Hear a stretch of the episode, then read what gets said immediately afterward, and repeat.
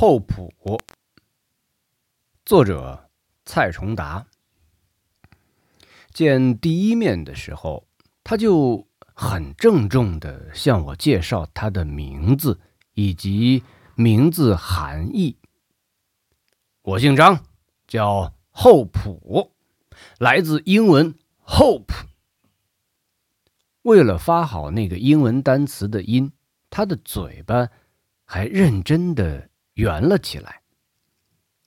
一个人顶着这样的名字和名字这样的含义，究竟会活得多奇葩呢？特别是，他还似乎以此为荣。他激动着，兀自说了下去。他的父亲是个了不起的人，原本只有小学毕业，后来自考了英语。作为全村唯一懂英文的人，在村子里的学校当英语老师兼校长。他父亲不仅通读世界文明史，还坚持每天听美国之音。他认为父亲是那个村子里唯一有世界观的人。别人家的院子一进门就是用五彩瓷砖贴的福禄寿喜，他家一进门是父亲自己绘画，乡里陶瓷小队帮忙烧制的世界地图。这世界地图有一整面门墙大。厚朴尽力的张开手比划着，好像要抱着整个世界一样，脸上充满着说不出的动人的光。他像面对广场演讲的领袖，骄傲的宣布自己的名字和。名字的含义。他的行李是用两个编织袋装的。进门的时候，左手一个，右手一个，像少林寺里练功的武僧。身上穿的，一看就是新衣服，头发也特意打理过。只是天儿太热。衣服浸满汗水，粘在身上，头发也横七竖八的躺在头上，像被吹烟儿的野草，全然没有他自己想象的那种潇洒，倒是有几根顽固的站立着，很像他脸上的表情。他很用力的打招呼。很用力的介绍自己，看到活得这么用力的人，我总会不舒服，仿佛对方在时时提醒我要思考如何生活。然而，我却喜欢他脸上的笑，一张娃娃脸，脸上似乎还有帮忙种田留下的土色，两个小虎牙。两个酒窝，笑容从心里透出来。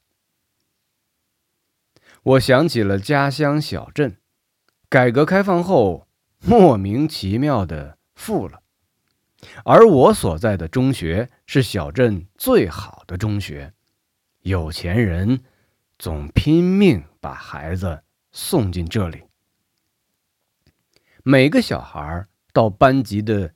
首次亮相，都映射出他们父母想象中这世界上最幸福的小孩该有的样子。戏服式的夸张制服，有的还会别上小领结，头发抹上光亮的发蜡。父母在送他们上学的时候，也许带着骄傲感。然后在饱含紧张和骄傲的期待中，小孩走进教室，惹来一阵哄堂大笑。每当此时，我总能听到来自孩子以及父母内心那破碎的声音。不清楚真实的标准时，越用力，就越让人觉得可笑。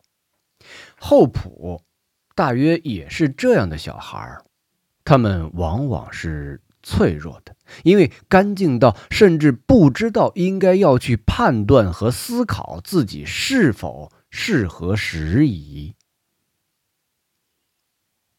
我是什么时候成为务实而细腻的人的？我自己 也不知道。表面上我大大咧咧、粗心大意，事实上我讲每句话的时候总担心会冒犯他人。我总在拼命感知人们希望听到什么，如何表达到位。说不出的恐惧，恐惧自己成为别人不喜欢的人。为什么这么需要别人喜欢？或许是求生的本能。时间久了，就会觉得脸上仿佛长出一个面具。每天晚上回到家，深深泄口气，仿佛职业表演者的。卸妆仪式。中学过集体生活时，我把这个动作演示成用水擦脸时舒服的哼哼声。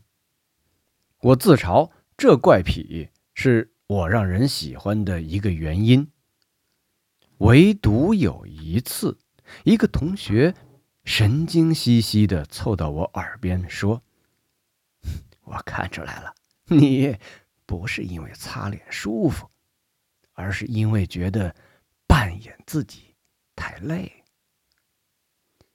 他呵呵呵呵的笑着，诡异的离开，而我当即有一种被一眼看穿的感觉。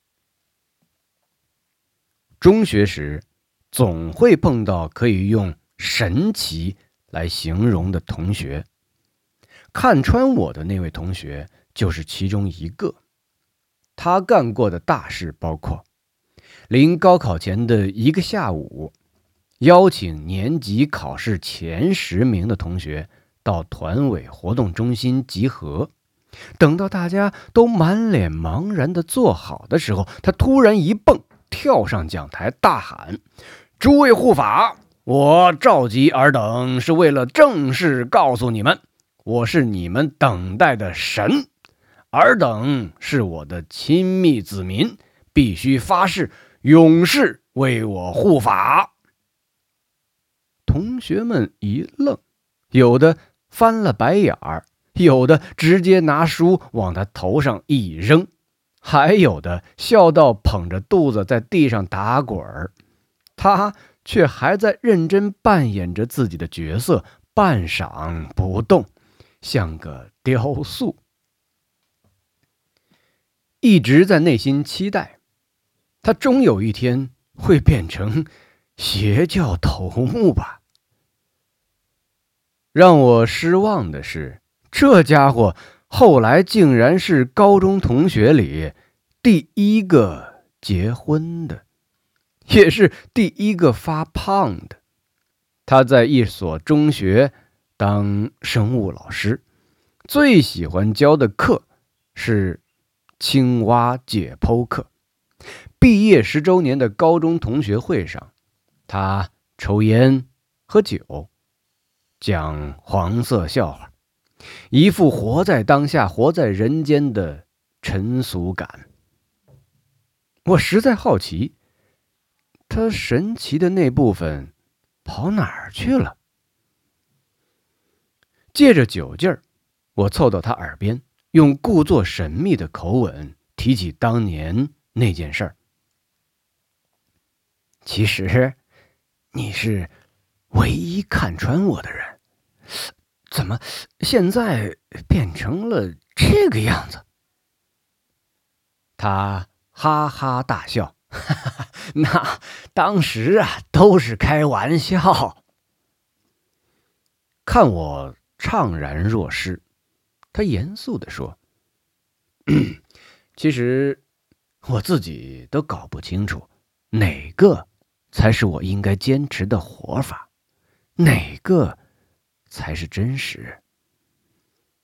说完，抬头直直的看着我，看得我内心发毛。他又突然重重用手拍了我的肩膀，说：“哈 哈哈，怎么被吓到了呀？骗你的！”我不知道他哪句是真话。生存现实和自我期待的差距太大，容易让人会开发出不同的想象来安放自己。我相信，他脑子里藏着另外一个世界。很多人脑子里都偷偷的藏着很多个世界。我自己也一直警惕的处理着想象和现实之间的关系，任何不合时宜的想象都是不需要的，因为现实的世界只有一个。